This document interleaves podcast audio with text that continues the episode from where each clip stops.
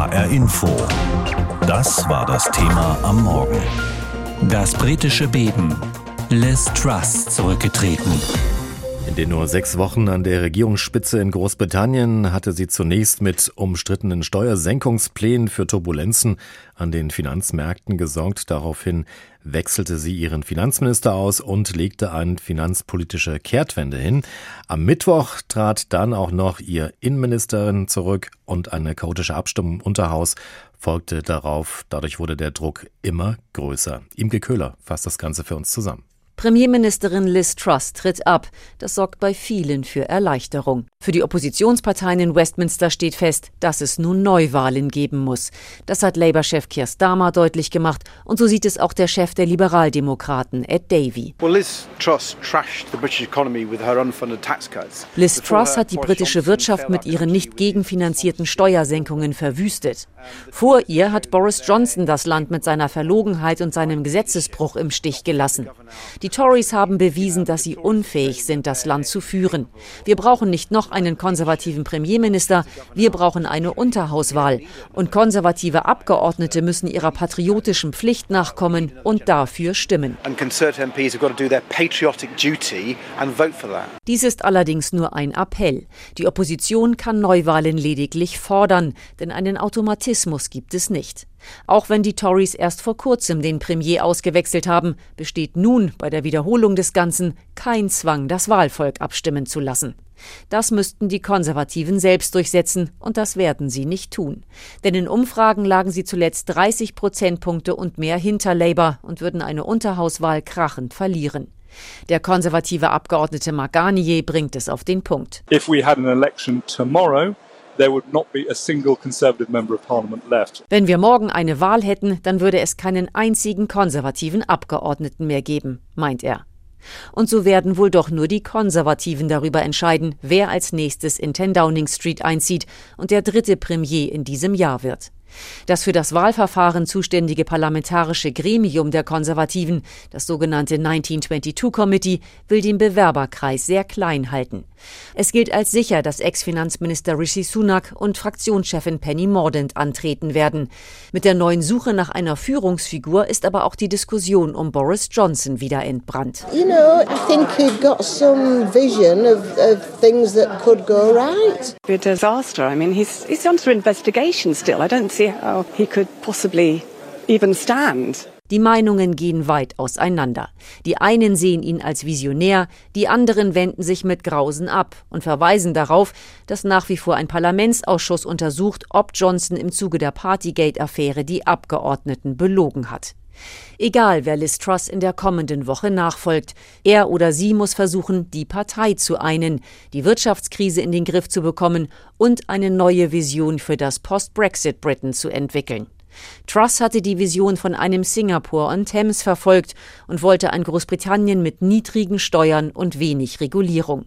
Diese Vision dürfte nun für längere Zeit auf Eis liegen. Ein Platz in den Geschichtsbüchern ist Liz Truss trotzdem sicher. Sie wird, wenn sich in 10 Downing Street die Tür hinter ihr schließt, für die kürzeste Amtszeit in der britischen Geschichte stehen. Und die Frage ist natürlich, wie geht's jetzt weiter in Großbritannien? Die britische Premierministerin Liz Truss hat nach nur 44 Tagen ihr Amt wieder hingeschmissen. Unsere London-Korrespondentin Gabi Biesiger hat sich darüber ein paar Gedanken gemacht. HR Info. Meinung. Das Trauerspiel um Premierministerin Liz Truss hat zum Glück nach 44 Tagen ein jähes Ende gefunden. Ihre Regierung war im Grunde von Beginn an dem Untergang geweiht. Nach dem missglückten Versuch, sich als vorbildlich steuersenkende Konservative im Andenken an die eiserne Lady Margaret Thatcher zu gerieren, mit dem sie die Märkte auf Talfahrt schickte und den britischen Bürgern die Kreditzinsen in die Höhe trieb, war eigentlich klar, dass Truss kein Vertrauen mehr gewinnen konnte. Weder bei der Bevölkerung, bei der ihre Beliebtheit bei Umfragen im Minusbereich lag, noch in der konservativen Fraktion, die Truss gar nicht wollte, sondern ihren Rivalen Rishi Sunak gewählt hatte. Die Regierungszeit Liz Truss sechs Wochen, die als traurige Lachnummer in die Geschichte des Vereinigten Königreichs eingehen. Abhaken. Viel wichtiger ist es jetzt nach vorne zu blicken, wie die Konservativen jetzt weitermachen wollen, um dieses in schweren Zeiten schlingernde Land wieder in sicherere Gewässer zu führen. Innerhalb einer Woche soll ein neuer Premierminister installiert werden. Man ahnt, wer sich da in Stellung bringt. Der Verlierer auf den letzten Metern bei der Urwahl der konservativen Parteimitglieder im Sommer, der offenbar finanzpolitisch kluge Rishi Sunak, der Truss-Misere mit dem Steuerpaket korrekt vorhersagte. Oder die rechte Ex-Innenministerin Swella Braverman, die Truss mit ihrem Rücktritt und den deutlichen Schienbeintritten gegen die Premierministerin in ihrem Rücktrittsschreiben einen Dolchstoß versetzte. Der oder die Nachfolgerin wäre dann die zweite Regierungsspitze, die die konservative Partei dem Land vorsetzt, ohne dass Wahlen stattgefunden hätten. Wobei es könnte ja auch alles ganz anders kommen und es könnte einer zurückkommen, den die Briten 2019 tatsächlich schon mal gewählt haben. Boris Johnson macht gerade Urlaub in der Karibik. Es wird kolportiert, er sei nicht abgeneigt, das Land zu retten. Das allerdings wäre ein Irrsinn, den man sich im Moment noch gar nicht vorstellen möchte. Ja, es war ein kurzes Statement der 47-Jährigen in der Downing Street. Liz Truss war gerade einmal sechs Wochen im Amt. Die parteiinterne Wahl ihres Nachfolgers jetzt an der Spitze der konservativen Partei und damit des Premierministers soll ja bis Ende des Monats erfolgen. Über dieses britische Beben habe ich heute Morgen mit Dr. Alexander Clarkson gesprochen. Er ist Politikwissenschaftler am King's College in London. Liz Truss hat mit ihrer Politik der letzten Wochen ja ein regelrechtes Chaos angestellt und hinterlassen. Wie groß ist denn jetzt der Schaden für das ganze Land, den Liz Truss hinterlässt? Ja, der schlimmste Schaden liegt an den Finanzmärkten. Es wird jetzt viel schwieriger, äh, die britischen Schulden zu finanzieren. Äh, das hat natürlich Auswirkungen auf den Krediten, auf den Zinsen für viele, viele äh, normale Menschen hier in Großbritannien, die jetzt plötzlich viel mehr zahlen müssen für ihren Hauskredit oder, oder andere Kosten. Und es ist ja auch zum Teil auch natürlich ein Resultat von jahrelanger struktureller Schwierigkeiten, die unter Liz Truss zusammengekommen sind. Aber Prime Minister hätte durchaus mit diesen Fragen ein bisschen äh, seichter gehen können, da den Schaden ein bisschen weniger abwehren können. Das heißt, Liz Truss hat auch viele persönliche Verantwortung für Schwierigkeiten, die jetzt jeder Mensch in diesem Land jetzt vor sich hat. Allerdings äh, kommt denn das immer so ein bisschen vor wie so eine never-ending Story. Theresa May, Boris Johnson und jetzt zum Schluss Liz Truss. Wie beschädigt sind denn die Tories als konservative Partei? Die Konservativen sind jetzt, sind jetzt auch massiv beschädigt. Das sieht man jetzt an den Umfragen. Sie sind auf zwei Ebenen beschädigt. Auf der Ebene der allgemeinen Bevölkerung und Großteil der Menschen, die zwischen beiden Parteien standen, sich nicht zwischen Labour oder konservativen Partei entscheiden, die, die so Swing-Wähler sind. Viele haben sich jetzt entscheidend für Labour in England für Labour entschieden und in Schottland für die schottischen Nationalisten. Aber es ist auch ein, ein Schaden innerhalb der konservativen Partei. Da sind die Spaltungen in der Partei so massiv geworden, dass mindestens ein Teil der Partei, die nicht mehrheitsfähig ist in der eigenen Bevölkerung, aber innerhalb der Partei sehr dominant ist, sich jetzt weiter radikalisiert, weiter mehr Steuererleichterungen, einen radikaleren Brexit-Kurs haben möchte. Das heißt, diese Partei ist jetzt selber gespalten und jetzt nicht mehr regierungsfähig, obwohl sie natürlich auch keine Neuwahlen haben würden, weil jetzt, wenn sie Neuwahlen haben, haben würden, würde jede, fast jeder Abgeordnete der konservativen Partei ihren Sitz verlieren oder mindestens ihren Sitz riskieren. Aber wie geht's dann weiter? Sie haben ja gerade gesagt, klar, die Tories wollen keine Neuwahlen, weil sie da verlieren würden, aber viele sagen, es müssen Neuwahlen her. Was kommt denn jetzt? Naja, die Hoffnung wäre, dass genug konservative Abgeordnete merken, die die Interessen des Landes über die eigenen persönlichen Interessen setzen. Und das ist durchaus möglich. Es gibt bis zu 25, 30 Abgeordnete, die sehr frustriert mit der Richtung der Partei sind, die eher liberal ausgerichtet sind auf soziale Fragen, die eher europafreundlich sind. Es gibt durchaus Möglichkeiten, dass genug Abgeordnete sich abspalten und womöglich auch zu den Liberaldemokraten oder Labour ähm, äh, überlaufen, um diesen, um Neuwahlen zu ermöglichen. Aber wenn diese Neuwahlen jetzt nicht kommen, da habe ich schon erhebliche Sorgen. Da sieht man die Frust in der Bevölkerung. Es werden Schulen, zum Teil auch unsere eigenen Schulen hier in der Gemeinde, in dem ich wohne, erleben Kürzungen von 10, schon jetzt von 10 bis 15 Prozent und weitere Kürzungen kommen für das Gesundheitssystem und das Schulsystem. Da staut sich riesen Frust auf. Es sind schon massive Streiks äh, jetzt fast zum Alltag geworden, die Teilen des äh, Verkehrssystems und einen der Teilen des Systems lahmlegen. Das heißt, meine Sorge ist, wenn es jetzt nicht zu Neuwahlen kommt, was durchaus möglich ist, es könnte durchaus sein, dass die Konservativen nicht zu Neuwahlen gehen, weil es um die Existenz der eigenen Partei geht, dass es langsam zu Protest und Frust in der Bevölkerung kommt, womöglich auch äh, Gewalt, Randale und so weiter und so fort, die auch weiteren Misstrauen in Finanzmärkte schürt und weiter die Stabilität des ganzen Landes, des ganzen Staates unterminiert. Jetzt gehen wir mal davon aus, dass die Tories sagen, wir wollen keine Neuwahlen. Wer wäre denn da überhaupt noch äh, da, der sozusagen den Premierminister machen könnte? Na, es gibt mehrere Kandidaten. Bei den Konservativen gibt es immer mehrere Abgeordnete, die das möchten. Boris Johnson möchte durchaus seine Rückkehr durchführen. Das Problem, und das liegt bei Boris Johnson, wie auch andere Möglichkeiten, der ehemalige Schatzkanzler äh, Rishi äh, Sunak, Penny Mordaunt, auch der Verteidigungsminister Ben Wallace, bei jeder diesen unterschiedlichen Figuren, die jetzt in dieser Woche wahrscheinlich sich kandidieren werden, können sie höchstens 100 Abgeordnete unter sich bringen. Die, die alle repräsentieren unterschiedliche Fraktionen, unterschiedliche ideologische Untergruppen in der Partei. Aber das heißt, dass wenn sie 100 äh, Abgeordnete hinter sich haben, haben sie meistens bis zu 200 konservative Abgeordnete gegen sich und wo auch ein Großteil der, der restlichen Bevölkerung des Landes.